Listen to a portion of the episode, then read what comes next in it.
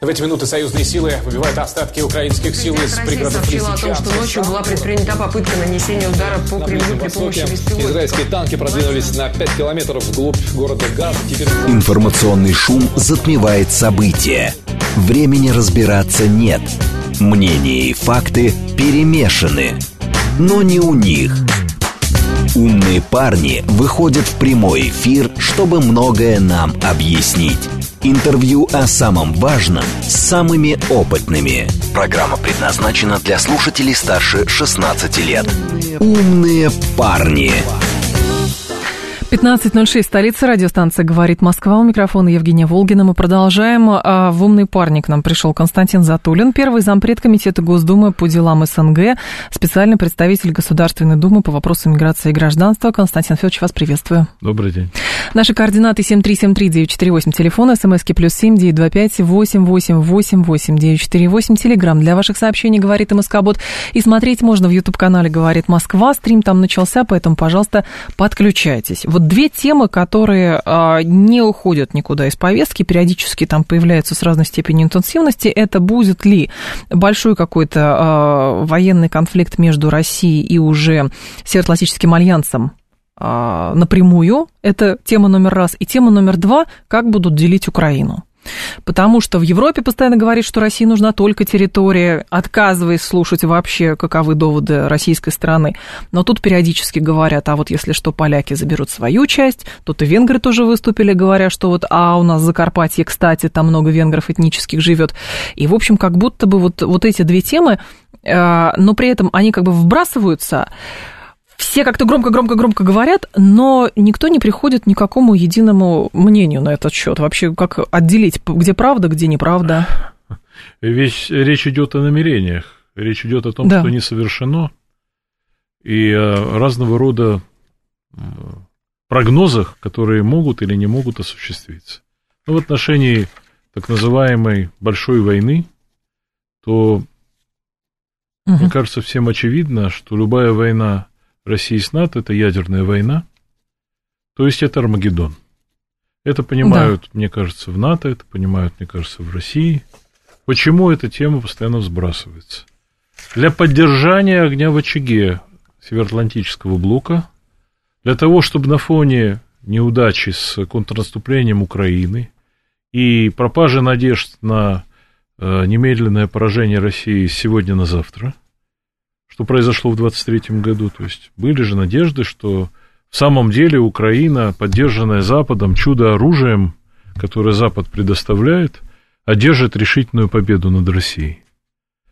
Это говорилось на Украине, это внушалось гражданам Украины, но это внушалось и гражданам Евросоюза и Соединенных Штатов, что надо только вот выполнить э, кое-какие траты, угу. Не обращайте на них внимания, потому что это служит большой цели. Да. Украина победит с помощью нашего оружия. Украина не победила с помощью этого оружия и, судя по всему, никогда не победит с помощью никакого оружия. Россию, по крайней мере. Поэтому надо э, для того, чтобы продолжать всю эту волынку, э, связанную с поддержкой Украины, нужно найти повод, почему мы должны жертвовать на оборону, почему мы должны закупать вооружение, почему мы должны продолжать финансировать Украину и поставлять ей вооружение. Потому что не сегодня, а завтра, через 3, 5, 10, 20 угу. лет Россия, ну, совершенно точно на нас нападет. Раз она на нас нападет, значит, надо готовиться, надо накапливать вооружение. Вот ради чего это делается. Больше никаких причин этому нет. То есть, на самом деле, считать, что на Западе всерьез считают, что, возможно, ну, те, кто принимает решение, что Россия нападет, или что на Западе строят планы своего собственного нападения немедленного на Россию, или через три, или через пять лет, я думаю, таких планов они не строят. Они, конечно, хотят поражения России, они, конечно, хотят, чтобы Россия распалась там на несколько Россий, или как они там будут называться. Но э, уж во всяком случае не ценой жертвы собственной, не ценой самопожертвования. Теперь в том, что касается этой популярной не только на Западе, но и у нас игры «Раздели Украину». Да. Значит, мне кажется, что вот некоторые вещи мы должны признать за собой. То есть у нас тоже есть э, люди, политологи, простые граждане, которые верят в чудо, что вот не сегодня-завтра, без э, дополнительных усилий с нашей стороны, э, все закончится к нашему, к нашей выгоде. То есть Польша оттяпает кусок Украины, Венгрия оттяпает, ну и как бы... И все и нет Украины. И все и нет Украины, и вообще нет э, Проблема. продолжения и проблемы и всего остального. Есть другая форма таких же фантазий, что мы обязательно, просто необходимо нам всю территорию Украины э, э, занять, дойти до границы с Польшей. Эти иллюзии были особенно э, представлены в начальной фазе специальной военной угу. операции. Были уважаемые публицисты, которые писали о том, что завтра состоится парад победы во Львове и так далее. Вот мне приходится периодически Э, брать на себя такую неблагодарную роль. Я пытаюсь объяснить нашим гражданам, на что они могут и на что они не должны рассчитывать.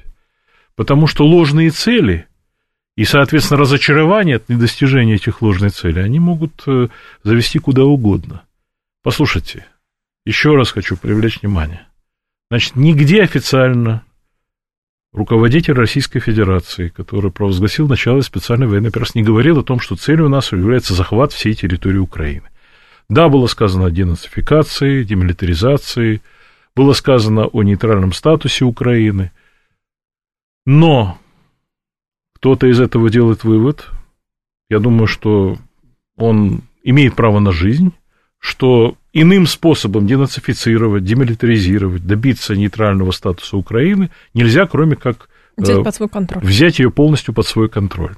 Это мнение может иметь право на жизнь, но дальше давайте разберемся, что для, э, для этого от нас потребуется, какие, на какие жертвы мы должны пойти, и самое главное, что с этим дальше будет. Угу. Вот я, например, специально э, сказав об этом, сказал о Западной Украине, которую еще в царские времена умные люди предостерегали от того, что включать Галицию в состав Российской империи. Сталин пошел на это в преддверии большой войны, потому что перед ним была задача отодвинуть границу. Угу. Он эту, эту задачу решил.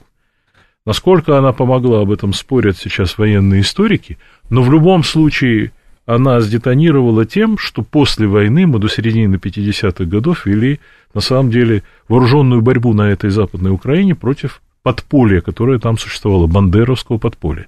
И та победа, которую мы одержали над этим подпольем, она больше связана с нашим собственным желанием объявить это победой при Хрущеве, потому что Хрущев был заинтересован как бы закрыть этот вопрос. Он его закрыл. Насколько он его эффективно закрыл, мы видим сегодня, потому что эти бандеровские всходы взошли. Угу. В те же самые 50-е годы ЦК Компартии Украины, например, принял решение селить э, семьи бандеровцев в городе Киеве, где они пройдут перевоспитание в рядах, так сказать, Э, передовых украинцев, э, советских людей, которые их, конечно, наставят на путь истины. Ничего Кто кого получилось. наставил на путь истины, в результате мы можем сейчас угу. увидеть. Теперь, э, то есть я считаю, что надо понимать, что у нас есть, конечно, важные задачи на Украине. Развивать свое наступление, прийти в те города, которые исторически являются Новороссией, которые никогда на самом деле Украины не были, эти Одесса, Николаевы, Харьковы и так далее. Но Э, при этом поддерживать идею о том, что украинцы и русские это один народ. Это один народ, и надо найти пути к тому, чтобы та Украина, которая останется, не была реваншистской. Это тоже большая задача. Видеть единственный рецепт в том, чтобы занять всю территорию Украины, это значит объявить столетнюю войну. Потому что речь идет не только о том, что будет происходить сегодня. Здесь не вопрос в том, что я вот недооцениваю наши возможности, не верю в усилия э, России, там, в ее способность добиться целей. Против нас в данном случае выстроился весь Запад, и Запад будет до последнего угу. поддерживать, даже если мы дойдем до границы с Польшей, все равно будет существовать правительство Украины в изгнании, которое не организует, и которое будет все время лелеять реваншистские намерения. Значит, нужно с этим справляться. Теперь, что касается раздела. У меня нет сомнений, что и в Польше, и в Венгрии, и в Румынии есть Э, политические силы, которые спят и видят, чтобы Львов стал польским, чтобы Ужгород стал венгерским, Мукачево и так далее, чтобы Буковина отошла Румынии. Да. Они есть, и они всегда были, и они будут. И, конечно, мы должны иметь это в виду, и, конечно, нам выгодно, чтобы они, эти силы, тоже в этой ситуации заявляли о своих претензиях. Но верю ли я в то, что НАТО, Соединенные Штаты, которые являются законодателями МОД в поддержке Запада, Западом Украины, допустят такой сценарий? Я думаю, что они будут всеми силами от него уходить, потому что им важно, чтобы Украина считалась целой в границах вместе с Крымом, Донецком, Луганском. Ну как же они могут позволить каким-то местечковым деятелям, значит, оттяпать кусок Украины, ну, в таком случае, ну, какие претензии к России, вся концепция войны справедливой против России, она рушится. Ясно, что они не дадут этому развиться. Тем более, насколько национальные тогда настроения внутри той же самой Румынии, Венгрии и а, Польши поднимутся, чего тоже с точки зрения Ну, европейцев э, не есть, нужно. есть на самом деле разные наблюдения, в том числе и в Польше, конечно, там с одной стороны есть э, линия на поддержку Украины, с другой стороны всегда была э, настороженность в адрес Да. Украины, которая уничтожала поляков на своей территории в горе Великой Отечественной войны, я имею в виду бандеровцев, конечно. Э, Есть сегодняшние проблемы, связанные с наплывом гастарбайтеров из Украины, украинского зерна и так далее. Конечно, в наших целях, чтобы эти противоречия были как можно более острее, чтобы они, ну, тормозили военную поддержку и всякую иную поддержку Украины. Это так.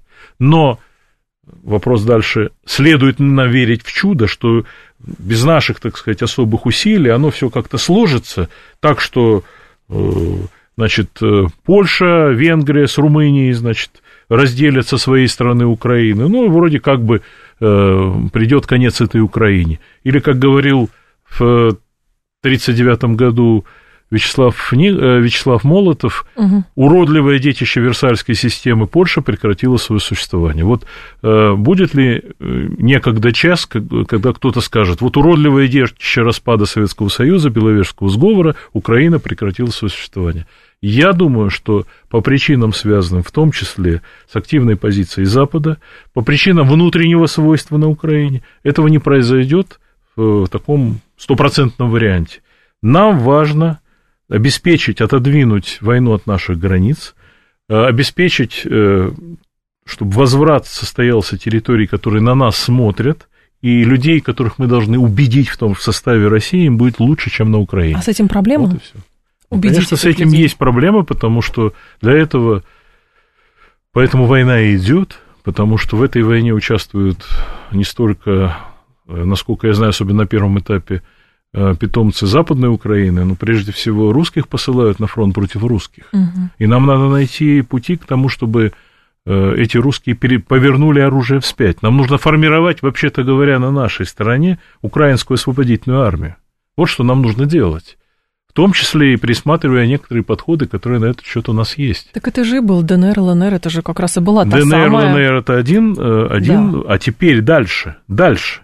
Ведь ДНР, ЛНР, с, ним, с ними все понятно. В результате вот этого восьмилетнего противостояния с ними все понятно. А что касается других областей, Одесской, Николаевской, Херсонской, Запорожской, той, которая еще не освобождена, как мы в таких случаях говорим, Мгм. то, что касается Днепропетровской области и так далее. Там тоже очень сильны были пророссийские отношения. Сегодня подавлены, потому что эти, эти территории под контролем. Значит, надо искать пути, надо формировать, в том числе из пленных, вот эти вот части. Того, что, чем мы занимались, между прочим, даже в годы Великой Отечественной войны, когда создавали комитет «Свободная Германия», например, во главе с Паулюсом, Зейдлицем и другими. Все это уже было, можно, Ну, можно просто надо изучить, просто изучить с этим архивы. Лишний раз познакомиться. Слушатель говорит, претензии Польши, Венгрии, Румынии на украинские земли – это не желание растащить Украину, а стремление не дать России захватить остатки Украины полностью, и фактически это не должно нас радовать. Значит, как бы они ни объясняли это, очевидно, что эти э, стремления идут в противоречие с э, нынешним правительством Украины, которое пытается доказать, что оно легитимно на всей территории Украины. И, конечно, правительство Украины будет прежде всего кричать о том, что э, вот эти страны, они вступают в новый Мюнхенский сговор по разделу Украины, по сути, с Россией. Они этого не допустят в своих рядах. Если сегодня э, Венгрия пытается остановить финансирование Евросоюзом Украины, помощь Украины, а ей говорят, что мы вам в ответ обрежем финансирование, Да. то есть бьют по себе ради того, чтобы призвать к порядку в своих рядах. Я уверен, что если заявит она какие-то официальные территориальные претензии, но это будет повод просто для ее исключения из этого западного фронта. И, может быть, это нам, э, это нам, конечно, не может не понравиться, но пойдет ли на это Венгрия сегодня? Способна ли она настолько далеко зайти, чтобы вообще э, переменить фронт, выйти из Европейского Союза, из НАТО? Да нет, Никто, конечно. конечно, в Венгрии таких планов сегодня даже Орбан, он на них не заикается. А почему у нас тогда политически такая, ну или, по крайней мере, складывается ощущение от э, значит, тех комментариев, которые поступают на предмет того, как ведет себя Словакия как ведет себя Венгрия, что вот это фронта, на который надо делать ставки, процесс уже начался. Вы знаете, я уверен, что на фронту надо делать ставки. Ее надо подпитывать, надо ее поддерживать. Это я, с этим я полностью согласен. Я просто приглашаю вас Мгм. понимать, что основные усилия все-таки за нами. И никто за нас нашу работу с Украиной не выполнит. Никто вместо нас Украину не разделит. Никто вместо нас не достигнет каких-то рубежей. Надеяться на то, что произойдет какое-то чудо, это самое последнее дело в этом случае. Вот и все. А то, что ее надо подпитывать, эту фронту, ну, я и сам до некоторой степени в это вовлечен, я не буду это конкретизировать, но во всяком случае мне понятно, что, конечно, э, и политика Орбана в Венгрии, и политика Фица, пришедшего, вернувшегося в премьеры, она в этом отношении для нас, конечно, гораздо лучше, чем политика каких-нибудь польских премьеров, что бывших, то нынешних. Э, Есть ли, Константин Федорович, с вашей точки зрения, некая проблема с тем, чтобы объяснять или работать с российским обществом в плане как бы объяснения того, почему специальная военная операция длится уже два года? Вот как Конечно, есть такая проблема, потому что, опять же, цели этой специальной операции заявлены публично, они, не, как известно, официально, никто их не, не ревизует, и подчеркивается, что они должны быть выполнены. С этим есть, конечно, сложности, потому что на той территории, которую Украина э, контролирует, э, никакой демилитаризации не происходит, никакой денацификации, по сути, не происходит.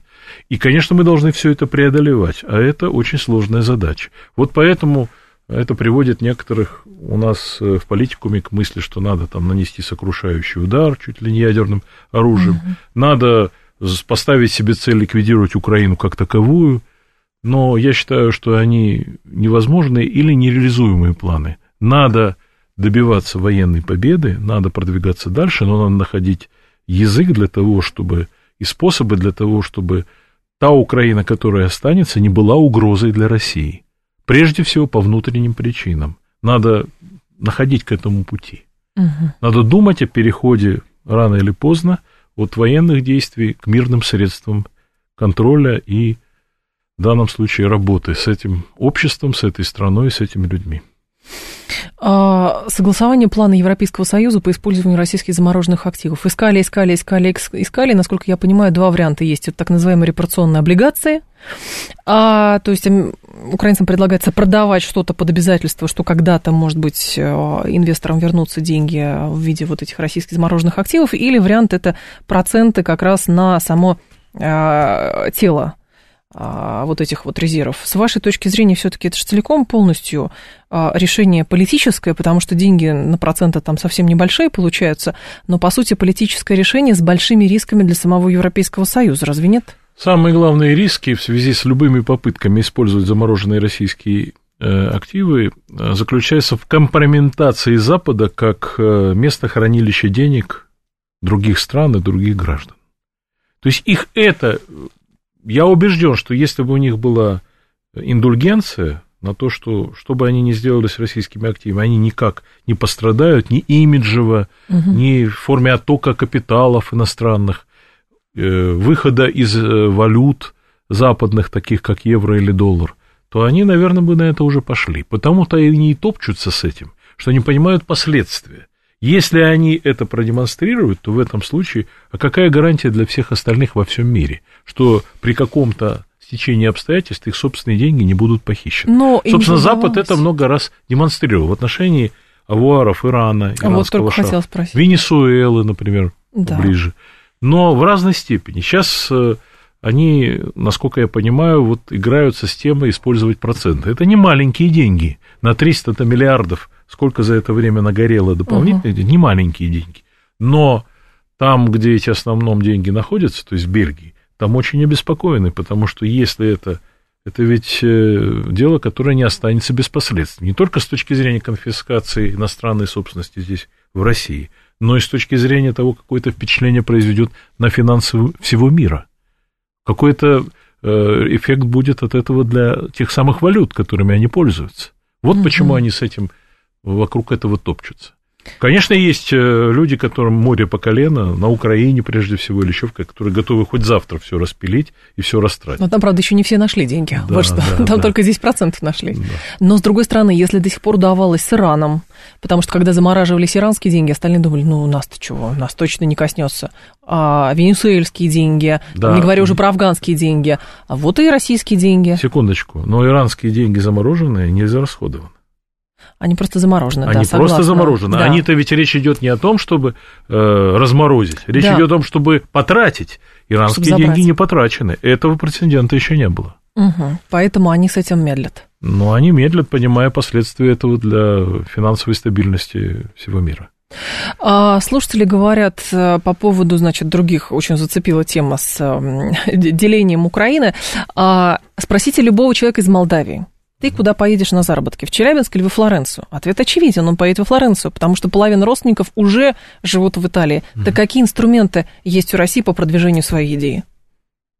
Ну, во-первых, наша идея не сводится к вопросу о том, куда поедет молдаванин во Флоренцию или в Челябинск. Э, в данном случае, если говорить о Молдавии конкретно, то там сейчас другой вопрос на повестке дня, угу. а именно меры по принуждению Приднестровья. И они эти меры э, день ото дня все усиливаются. В преддверии тех выборов, которые Санду, Санду президент Молдовы, хочет провести э, в ноябре месяце. Угу. То есть э, напряженность нарастает. Вот здесь у меня мало сомнений в том, что э, те политики, которые сегодня правят бал в Молдове, они стремятся не просто к тому, чтобы подчинить себе Приднестровье, но они, в принципе, Э, подозрительны с точки зрения существования самого независимого молдавского государства. Они уже себя объявили румынами, свой язык объявили румынским, и в карманах у них румынский паспорт. И вот они-то вполне могут затянуть Молдову с Приднестровьем или без в состав Румынии. Против этого, конечно, выступают люди, оппозиция. Против этого, безусловно, всегда будет Приднестровье, поэтому-то оно кость в горле. И, конечно, тот факт, что мы не достигли еще границы э, с Приднестровьем, угу. конечно, возбуждает их воображение. Они вначале вели себя тихо в начале специальной военной операции. Когда увидели, что э, до Одессы мы пока не дошли, у них стал разгораться аппетит, и этот аппетит, надо отметить, всячески поощряют на Западе. То есть американский посол официально везде, любому, любого спросив в Кишиневе, он-то и распоряжается Молдовой. Он Э, дает поручения, он решает вопросы о назначениях, о снятиях и так далее. То есть реально Молдова, она полностью подчинена в данном случае интересам Запада, но имеет и собственные политики. Вот Молдова, Молдова имеет и собственные виды. Они хотят поживиться Приднестровьем, которое сохранило промышленность, и они хотят э, оказаться с этим приданым в Румынии, потому что они хотят сделать карьеру в большой Румынии вместе с Молдовой. Я вот не исключаю, что Санду себя видит не президентом Молдовы, а президентом Румынии. Президентом всей Румынии. И так они вместе войдут, с Молдовой. Так они войдут в Европейский Союз, да, например. Да. Константин Затулин с нами, первый зампред Комитета Госдумы по делам СНГ, спецпредставитель Государственной Думы по вопросам миграции и гражданства. Сейчас будет информационный выпуск, и мы продолжим. Это программа «Умные парни». Интервью о самом важном с самыми опытными. «Умные парни». 15.35 в столице. Программа «Умные парни». Константин Затулин с нами, первый зампред Комитета Госдумы по делам СНГ, специальный представитель Госдумы России по вопросам миграции и гражданства. По поводу замороженных активов, тоже тема людей беспокоит. Слушатель говорит, деньги Ирана заморожены, да, не конфискованы, но Иран все-таки пошел на ядерную сделку, а с Россией здесь совсем другая история.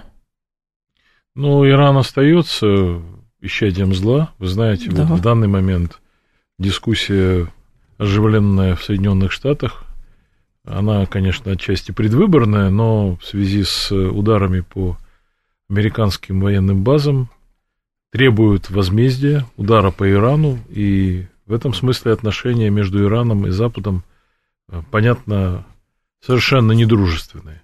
Но факт остается фактом. Деньги, замороженные активы, это на самом деле санкции против Ирана, но при этом эти деньги формально, во всяком случае, остаются иранскими, и никто их не конфисковывает и не тратит на какие-либо цели, в том числе на борьбу с Ираном.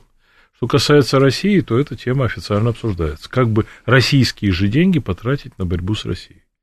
Ну вот разница между нами и Ираном, она, да, действительно существует. Просто степень э, проблемы, она гораздо более серьезная. Когда речь заходит о конфронтации Запада с Ираном, это одно, угу. а когда конфронтация с Россией, это совсем другое. Гораздо более важно. А если возвращаться к СНГ, про Молдавию поговорили, здесь, как обычно, примерно все понятно, их стратегия, но а, все-таки наблюдаете ли вы, что у нас в стране постепенно а, вырабатывается вынуждена стратегия по тому, а, как работать с СНГ, чтобы этот регион не потерять из виду и не сделать враждебным нам? Нет, ну, на это направлены усилия правительства. В правительстве э, в руководстве правительства несколько человек ведут эту тему. В частности, Алексей Логанович Верчук, вице-премьер угу. правительства, отвечает за э, все связанное с отношениями со странами СНГ, интеграцией и так далее. Министерство иностранных дел, конечно. Это непростая работа. Э, нам не нужно предаваться иллюзиям. Безусловно, наши союзники из СНГ ведут себя э, так, как им выгоднее всего. И меньше всего хотели бы попасть под раздачу различных санкций. Я имею в виду прежде всего э, тех, кто э, в Средней Азии, за Кавказе и так далее. Но у Белоруссии несколько иная судьба и роль, учитывая, что конфронтация Запада с Белоруссией началась там на пару лет раньше, чем специальная военная операция, то как бы Белоруссия и руководство Белоруссии как бы отрезанный ломоть, как многим кажется в Европе. И в силу этого э, там идут на далеко идущие договоренности с Россией и так далее, понимая, что другого выбора у них нет. Что касается Казахстана или каких-то иных стран, то здесь такой уверенности у лидеров этих стран нет, что у них потерянные взаимоотношения, их усиленно обольщают. Правда, делают это иной раз топорным образом. Вот, например, господин Барель, считая, что он э, значит, э, говорит нечто приятное, говорит, вот до того, как Европейский Союз э, стал налаживать отношения, а товарооборот, скажем, Европейского Союза с Казахстаном, с Узбекистаном, угу. он растет. До этого они жили в глуши. Конечно, для гордых народов Средней Азии узнать, что они жили в глуши до последних лет, ну, это, наверное, не очень приятно, это обидно. Ну, что делать, другого барреля для них нет – а, а то, что э, не только Европейский Союз, но и Соединенные Штаты проявляют усиленное внимание, пытаются э, своими ковришками или печеньками угу. соблазнить страны Центральной Азии и Закавказья, в этом нет никаких сомнений. И, конечно, кто-то там клюет, и кто-то там или делает это, или в самом деле э, пытается дистанцироваться от России пытается дистанцироваться, но здесь вопрос исключительно каких-то денежных вливаний или какой-то более сложной работы, которую у нас в силу, не знаю, потери компетенции или просто недооценки проблемы пока не проводятся. Я не думаю, что у нас есть, э, ну, во-первых, мы должны понимать, что э, в данный момент нам не хотелось бы обострения Э, отношений с теми странами, которые числятся в СНГ, в Евразийском экономическом союзе, но ведут себя и шагают не в ногу. Уж во всяком случае не демонстрируют такого союзничества, угу. которое мы привыкли вкладывать в понятие «союз», ну, да. особенно в военное время. Э, нам не до обострения. И поэтому у них относительно возникает некое, э, некое пространство для маневров, которым они пользуются. И мы пытаемся это, естественно, какими-то способами неконфронтационными купировать. Вот этим угу. занято крыло правительства, отвечающее за интеграцию, этим занято Министерство иностранных дел и так далее. Мы не обостряем сверх нужды. Иногда это оправдано, иногда это не очень оправдано, на мой взгляд. Все-таки время от времени надо э, говорить то, что следует говорить. Вот э, совсем недавно, хочу обратить внимание, президент Азербайджана Ильхам Алиев 30 декабря прошлого года под Новый год издал указ о праздновании 140-летия Мамина, Мамеда Расулзаде. Mm. Кто такой Мамед Расулзаде? Мамед Расулзаде, как сказано в указе, один из основателей Азербайджанской Демократической Республики. То есть эта Демократическая Республика – это 1918 э, год, мусаватийское правительство. Сам по себе он азербайджанский националист, который подвергался преследованиям еще в Российской Федерации, в, 13, э, в Российской империи. Он был в 13 году амнистирован Российской империей, а до этого он преследовался. Он э, сторонник ориентации на Турцию и так далее. Он, конечно, бежал от советской власти, был пойман. Сталин хотел его использовать, э, пытал на этот счет некоторые иллюзии, но Расул Зады очень быстро эти иллюзии разрушил, потому что сбежал Финляндию оттуда на запад, затем сотрудничал с Пилсудским, затем сотрудничал с Гитлером. Какой список? И э, был участником формирования азербайджанского легиона в рядах вермахта. Между прочим, это формирование довольно боеспособное, э, закончило свой э, боевой путь, обороняя Берлин в 1945 году. Азербайджанский легион. А зачем Господин Расулзаде после этого э, смог удрать от Красной Армии на запад и в конце концов очутился в Турции, где в 40-е и 50-е годы входил э, Э, в руководство Комитета по освобождению порабощенных народов СССР. Так вот, в дружественном Азербайджане второй раз за 10 лет отмечают его юбилей. Там а поставлены памятники, там слагают оды, Академия наук издает собрание сочинений, потому что это отец азербайджанской государственности. При этом отец Ильхама Алиева, ну, который еще в советское время был первым секретарем ЦК Компартии Азербайджана, ну, отказывался э, прославлять Расулзаде, потому что говорил, что Расулзаде там запятнал себя всем, что сидел рядом с Гитлером. Угу. А вот его сын, преемник, э, не считает для себя это необходимым и всячески поддерживает это.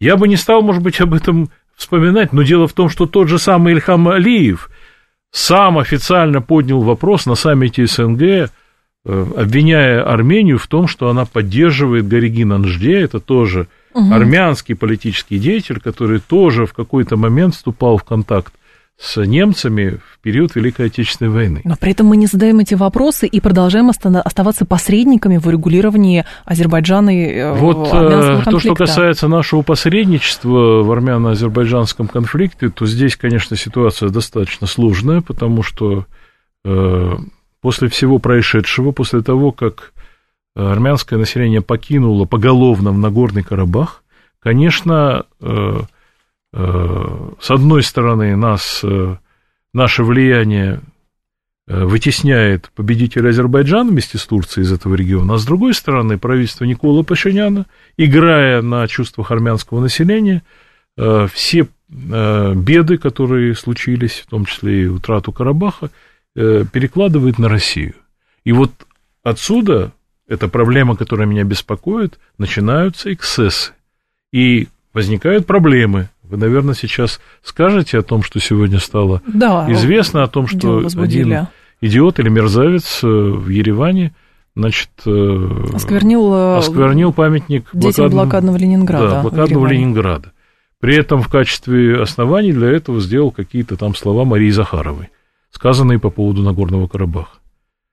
Но Мария Захарова в полемике, видимо, или отвечая на вопросы, заговорила о том, что вы, вот мы не видели документов международных организаций, которые подтверждают, что в Нагорном Карабахе проведена этническая чистка. Значит, это стало поводом для этого безумца или негодяя осквернить памятник блокадникам, потому что вы, мы не видели документов, что в Ленинграде, в Ленинграде была блокада. Значит, я прежде всего хочу сказать, что Э, мерзавец остается мерзавцем, а негодяем. Если речь заходит о памятнике блокадному Ленинграду или вообще памятнике, э, памятнике жертвам Великой Отечественной войны. С другой стороны, я хочу сказать, что и со стороны наших дипломатических представителей Э, это, конечно, никакое не оправдание этого поступка, но говорить случае. вещи вроде «мы не знаем, что там была этническая чистка» после того, как 120 тысяч человек За на наших глазах уехали. оттуда ушли, ну, это как минимум неразумно, я бы так сказал. И в этом смысле не надо подставляться таким образом, и не надо таким образом комментировать вещи, которые всем очевидны. А почему у нас позиция вот именно такая по Нагорному Карабаху? Ну, казалось бы, да, этническая чистка, ну, может быть, у нас подразумевается у кого-то, что этническая чистка это обязательно, когда вырезали людей поголовно и убили всех. Но, насколько я понимаю, под определение этнической чистки подходит и бегство людей с определенной территории.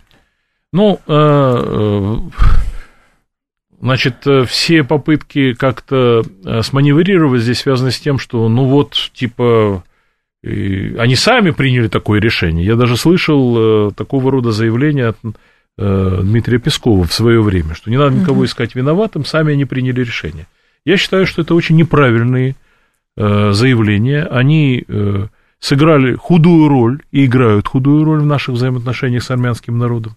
Что, по крайней мере, сочувствие к армянскому народу в этой ситуации с нашей стороны не к Пашиняну, а к армянскому народу должно быть высказано, потому что действительно речь идет о выселении, о депортации, об уходе с исторических земель э, армянского населения. И это, э, знаете, этого кабеля не отмоешь до бела, как бы ты ни хотел. И угу. никто не отмоет, ни Ильхам Алиев, ни никто бы то ни было, где бы то ни было в мире.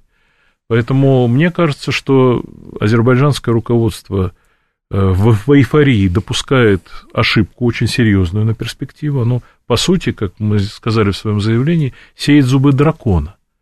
Тем, что она вот таким образом пир победителей продолжает. Это с одной стороны. А с другой стороны, по факту, Азербайджан э, Алиева и Армения Пашиняна с двух сторон Дело... ведут дело к сокращению российского присутствия и влияния в регионе. Выкорчевыванию всякой признательности, например, в армянском народе к России. Хотя Россия, Российская империя, Советский Союз сохранил армян и Армению и дал им возможность на каком-то этапе оказаться независимыми. Это же так. Ну, а страстка какая-то может быть сейчас? в отношении этого? То есть, а как тогда? Ну, вот так Мне кажется, что мы дали себя уговорить тем, что нам не надо вот влезать в эту историю более основательно, потому что мы, конечно, не хотим в тот момент, когда ведем войну на Украине, не хотим открытия каких-то новых фронтов, не хотим какой-то напряженности, не хотим чтобы от нас чего-то требовали в других регионах, но здесь есть определенные пределы. Понимаете? Мне кажется, что ошибки относятся не к сегодняшнему дню, а э, к периоду перед началом войны в Карабахе в 2020 году, потому что этой войны просто не должно было бы быть. Угу. Мы не должны были ее допускать. Если у кого-то были иллюзии, что дело ограничится маленькой победоносной войной Азербайджана, и он просто заберет те районы вокруг Нагорного Карабаха, а сам Нагорный Карабах останется Э, в данном случае неприкосновенности, то ход событий эти все надежды или эти прогнозы опроверг. А насколько, и слушатели, здесь несколько вопросов сразу есть, можно их свести к следующему. Насколько, с вашей точки зрения, мы недооцениваем интересы Турции? Сейчас считаем Турцию своим тактическим а, партнером, но у них свои интересы, а мы как будто бы этого недооцениваем, и поведение Азербайджана можно именно прикрытием со стороны Турции объяснить. Я с вами согласен, или согласен с тем, кто вам задает угу. этот вопрос. В том, что касается, что между Турцией и Азербайджаном теснейший союз, по сути, в военном отношении они уже представляют себе э, единое целое. Э, в политическом, наверное, еще нет, но очевидно, что все поддержка Азербайджана является планом Турции на перспективу, связанным уже даже не только с Азербайджаном, с дальнейшим проникновением в Среднюю Азию, формированием вот этого великого Турана или тюркского мира. Они uh-huh. этим занимаются, созданы структуры, парламентский союз и так далее, и так далее тюркского мира. И в этом принимают участие все те же страны, которые одновременно с нами входят в Евразийское экономическое сообщество и УДКБ. То есть рано или поздно вопрос, с кем вы, он все равно возникнет. Э, я не думаю, что на уровне нашего высшего руководства тут есть какие-то иллюзии. Просто не все то, что э, на уме должно быть на языке. Это, во-первых, а во-вторых, э, не в каждый момент времени надо обострять какие-то вопросы. Мы пытаемся, и Турция пытается, воспользоваться выгодами взаимоотношений с друг с другом. Турция на этом зарабатывает откровенно и на э, хлебных караванах, и на российских туристах, и на взаимоотношениях с нашим газом и атомной энергетикой. Мы в создавшей ситуации изоляции, санкций и всего остального используем Турцию. И вот э, до поры до времени это продолжается и сохраняется. Есть, конечно, и история личных взаимоотношений руководства наших угу. стран. Но я не думаю, что Владимир Владимирович Путин наивный человек, который не видит собственных интересов Турции там или здесь. Другое дело, когда и на каком уровне и в каком именно вопросе мы способны ну, каким-то образом умерить аппетиты Турции и уж по крайней мере не дать демонтировать наше собственное влияние и интересы. Здесь у нас на данный момент, да, есть проблемы в Закавказье. После всего происшедшего в Нагорном Карабахе и в Армении. Как так получилось, Константин Федорович, что, по сути, вот э, долгое время, помните, как там критиковали Александра Лукашенко по поводу там его вот этой многовекторной политики, говорили, что там, в общем, ненадежно, надо как-то смотреть. Но по факту, когда началась специальная военная операция, из всех государств, которые называли себя союзниками, имели связи прочные экономические, политические с Россией, именно союзничество продемонстрировал только Лукашенко. А все остальные, вот как бы такая позиция, она, она очень шаткая. Как ну, так вышло? Что я могу сказать? Э, во-первых, честь и хвала Лукашенко, что он это продемонстрировал. Во-вторых, надо объективно оценить положение к этому моменту Беларуси и Лукашенко, к моменту начала спецоперации. Это же был 20-й год у них, да? Вы ну, про это? Э, очевидно же, это взаимосвязано между собой. Во-вторых, надо понимать, что по пути интеграции с Беларусью мы прошли дальше, чем с кем бы то ни было угу. вокруг. И Беларусь, конечно, опирается на возможности и ресурсы Российской Федерации, она это знает. И наши кредиты, и наши возможности, и кооперация между нами для Белоруссии важны. Конечно, не все в Беларуси это ценят. Есть и там релаканты, есть и те, кто недоволен э, Лукашенко и находится к нему в оппозиции, угу. категоричная оппозиция, они путешествуют по западным столицам и так далее. Но как бы не были справедливы какие-то их упреки по поводу демократичности э, режима Лукашенко, или как бы э, кто ни и что ни говорил, в создавшейся ситуации она заставляет делать выбор. И вот выбор Лукашенко сознательный, корыстный или э, в данном случае э, идейный, идейный, идейный он совпадает и с тем, что надо в этой ситуации опираться на Россию. И угу. мы должны платить этому выбору взаимностью, что мы, насколько я понимаю, и делаем. Вот. Э, э, там э, находить какие-то мотивы, как я уже сказал, свои корыстные в этом, конечно, можно на эту тему много рассуждать, мы уже об этом сказали, что да.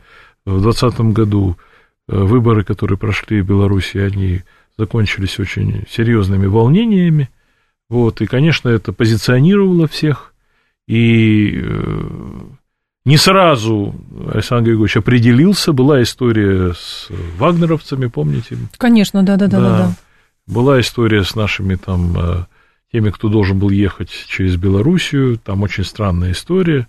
Э, до определенной степени вот такие вот э, колебания были. Но сейчас этим колебаниям, конечно, с каждым днем все меньше места. Угу. И я думаю и надеюсь, что наша интеграция будет с Белоруссией и дальше развиваться. Э, да, я знаю, что периодически возникает вопрос о единой валюте. Я, например, пришел в политику вместе с этой идеей. В 1994 году, когда я был депутатом Первой Государственной Думы, в сентябре начались первые... В 1993 году э, начались переговоры об объединении валют между правительством Черномырдина в Москве и Кебича в Минске.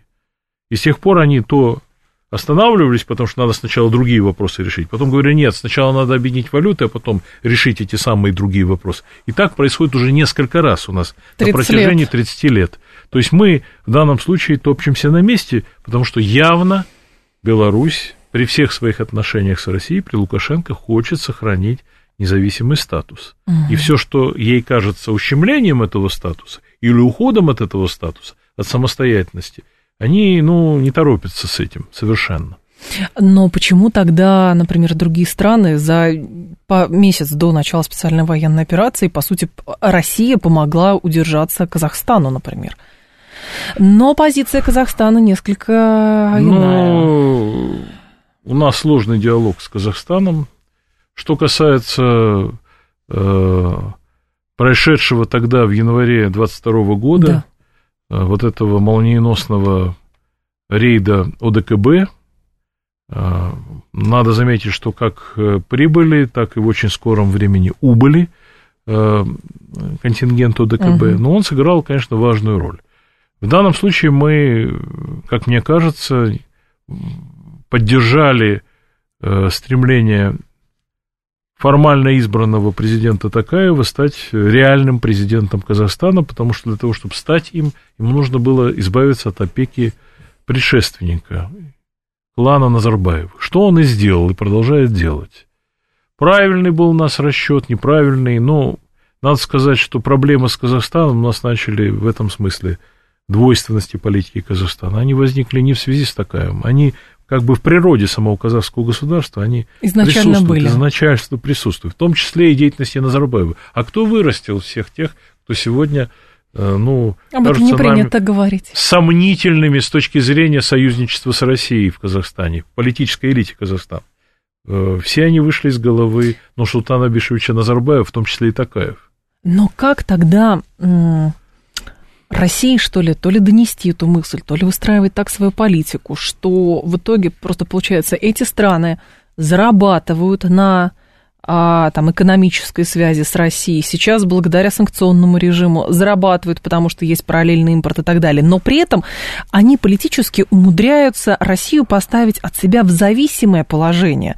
А нам, как мне кажется, нужно доносить мысль, что как раз кооперация ведет к процветанию, потому мы что мы вас, доносим товарищ... эту мысль, и мне кажется, что это ваше эмоциональное впечатление, что мы Да. в зависимости. Это потому, что там есть персонажи, которые не стесняются в словах. Ну, У нас, кстати, возможно, такие возможно. персонажи тоже есть.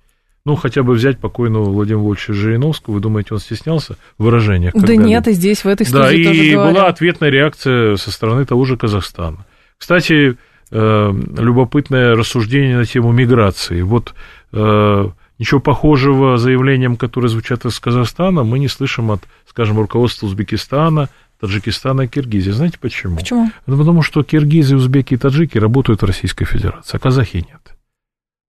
Казахи э, в трудовой миграции в Россию не участвуют практически. Поэтому они допускают... Поэтому они считают себя более свободными в своих высказываниях, а здесь все-таки принято на это делать определенную скидку э, на то, что, ну, а будем мы себя вести как-то по-иному, будут по- по-иному относиться и к факту нашей трудовой миграции в Россию.